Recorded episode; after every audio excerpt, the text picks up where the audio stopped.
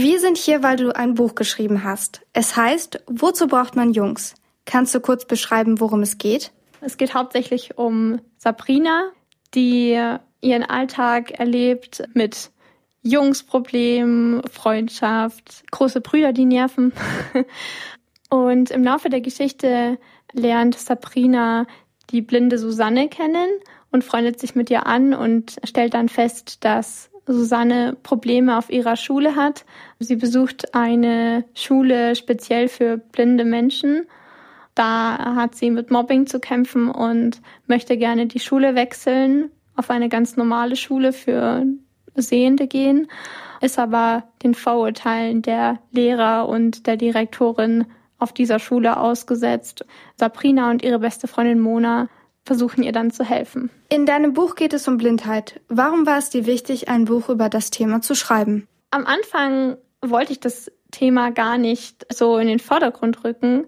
Ähm, am Anfang gab es auch noch gar keine blinde Person in der Geschichte, aber ich habe einfach irgendwann gemerkt, dass sehende Leute gar nicht so viel über das Thema Blindheit wissen. Und dann dachte ich mir, ich könnte das ganz gut in einem Jugendbuch auf unterhaltsame Weise verpacken. Und das Buch ist auch nicht aus der Sicht einer blinden Person geschrieben, sondern aus der Sicht der sehenden Person. Es gibt auch Passagen, die aus der Sicht der blinden Person geschrieben wurden, einfach weil manche Sachen kann die blinde Protagonistin besser beschreiben als die sehende. Aber hauptsächlich ist das Buch aus der Sicht einer Sehenden geschrieben. Welche Sachen kann denn eine blinde Person besser beschreiben? Das kann ich jetzt nicht so gut sagen, ohne groß zu spoilern. ja, also sie kann zum Beispiel ihre Hilfsmittel am besten selber beschreiben, was sie tagtäglich benutzt und was ihr so, was ihr hilft. Genau, das ähm, könnte einfach eine sehende Person, die damit nicht jeden Tag arbeitet, ähm, nicht so gut beschreiben. Du hast gerade erzählt, dass eine Hauptperson in deinem Buch eine sehende Person ist, also nicht blind ist. Wie, wie war das für dich dann möglich, dich so gut rein zu versetzen? Ich bin mit einer Freundin durch Freising gefahren und auch gelaufen, um mir halt Sehenswürdigkeiten oder, oder zum Beispiel so einen Buchladen, den die Freundinnen besuchen, beschreiben zu lassen und das halt dann auch in mein Buch einfließen zu lassen. Oder auch bei Mimik und Gestik habe ich auch viel auch gefragt, ob diese Gestik und die Mimik, ob das jetzt so passt zu dem Gesprochenen oder zu dem Gefühl. Genau. Auf dem Weg vom Hauptbahnhof zum Studio habe nicht nur ich dir geholfen, sondern auch dein Blindenstock. Welches Gerät hat dir dabei geholfen, dein Buch zu schreiben? Ich habe einen ganz normalen Laptop, der auch eine Sprachausgabe hat, die mir alles vorliest, was auf dem Bildschirm steht. Und zusätzlich zu der Sprachausgabe habe ich auch noch eine Breilzeile. Das ist ein kleines Gerät unter meinem Laptop. Und das zeigt mir in Blindenschrift an, was auf dem Bildschirm steht. Wie sieht überhaupt die Blindenschrift aus? Also die Blindenschrift besteht aus sechs verschiedenen Punkten, die in unterschiedlicher Anordnung immer einen Buchstaben bedeuten. Und die Blindenschrift wurde von einem Franzosen erfunden, der selber blind geworden ist und sich dann verständigen wollte. Gibt es dann dein Buch auch in Blindenschrift? Ja, es gibt eine Version auch in Blindenschrift. Da ist es so, dass die Blindenschrift sehr, sehr viel Platz braucht. Äh, quasi statt einem ganzen Buch ist es nochmal in drei Bücher unterteilt, beziehungsweise in vier, weil es auch nochmal den Unterschied gibt zwischen Vollschrift und Kurzschrift. Die Vollschrift ist quasi, da ist dann jeder Buchstabe ausgeschrieben, beziehungsweise es gibt dann noch Sonderzeichen. Aber es gibt dann auch noch die Kurzschrift und da ist es so, da ist zum Beispiel ein Buchstabe, ein Wort zum Beispiel. Und da kann man dann auch sehr viel Platz auch sparen. Also kannst du dann zwei Schriften lesen? Genau, ja. Du hast gerade gesagt, dass dann ein Buchstabe ein ganzes Wort ergibt. Wie kann ich mir das vorstellen? Ist das nicht unglaublich kompliziert? Also es ist schon kompliziert. Wenn man es nicht regelmäßig liest, dann verlernt man das auch irgendwann.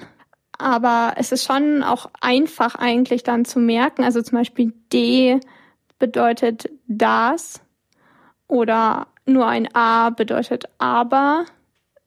Und ein B bedeutet zum Beispiel bei, ein C ist sich.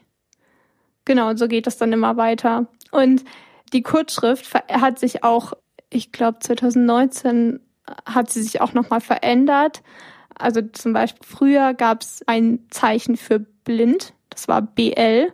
Und das ist jetzt weg. Jetzt haben wir blind quasi wieder ausgeschrieben. Ja, was ich nicht so ganz verstehe, weil ich finde es ich find's sehr schade, weil ich hätte gerne eigentlich mein spezielles Zeichen gehabt. Sozusagen, aber keine Ahnung, das habe nicht ich erfunden. Tasten und Hören sind für dich unglaublich wichtige Sinne. Was glaubst du, kannst du wegen deiner Blindheit noch besonders gut? Wenn jemand irgendwie nach seiner Hautfarbe beurteilt wird oder so, das ist für mich halt alles total unverständlich, weil ich es einfach nicht wahrnehme. Und das würde ich sagen, ist schon ein sehr, sehr großer Vorteil, dass man nichts sieht, weil man dann einfach die Leute so beurteilt, wie sie sind. Also sie danach beurteilt, was sie sagen, ja, wie sie mit anderen Leuten umgehen, von der Persönlichkeit her, ja. Auch dein Buch ist für alle verfügbar. Auf YouTube gibt es eine Hörversion. Was bedeuten dir solche Hörbücher? Hörbücher sind für mich unglaublich wichtig. Es ist noch nicht komplett als Hörbuch erschienen. Das wäre aber mein nächstes Ziel auf jeden Fall. Ich weiß noch nicht, ob ich es selber einlesen werde oder von einer professionellen also professionellen Sprechern äh, einlesen lasse. Genau. Was wünschst du dir noch für das Zusammenleben von Blinden und Nichtblinden? Ich finde, jeder Mensch sollte die Wahl haben dürfen, wie er zum Beispiel arbeiten möchte, also ob er zum Beispiel eine Ausbildung in einer vorgesehenen Einrichtung macht oder ob er auf, einem, auf dem normalen Arbeitsmarkt eine Ausbildung macht in einem normalen Betrieb. Und so ist es auch mit der Schule. Jeder, finde ich, sollte da unbedingt die Wahl haben müssen. Finde auch, dass jeder von uns, egal ob blind oder nicht, mehr aufeinander zugehen sollte, miteinander ins Gespräch kommen und dass man einfach noch mehr miteinander zusammenlebt, statt quasi gesondert und immer irgendwie aneinander vorbei. Bei Sehenden ist es halt eher der Fall, dass sie dann erst später mit blinden Menschen in Berührung kommen. Und das finde ich sollte eigentlich nicht mehr so sein. Man sollte eigentlich schon quasi von Anfang an eigentlich auch das Wissen haben, okay, es gibt auch blinde Menschen und wie die auch in unserer Gesellschaft leben. Dankeschön fürs Interview. Vielen Dank, dass ich heute hier sein durfte. Und es hat mir sehr, sehr viel Spaß gemacht.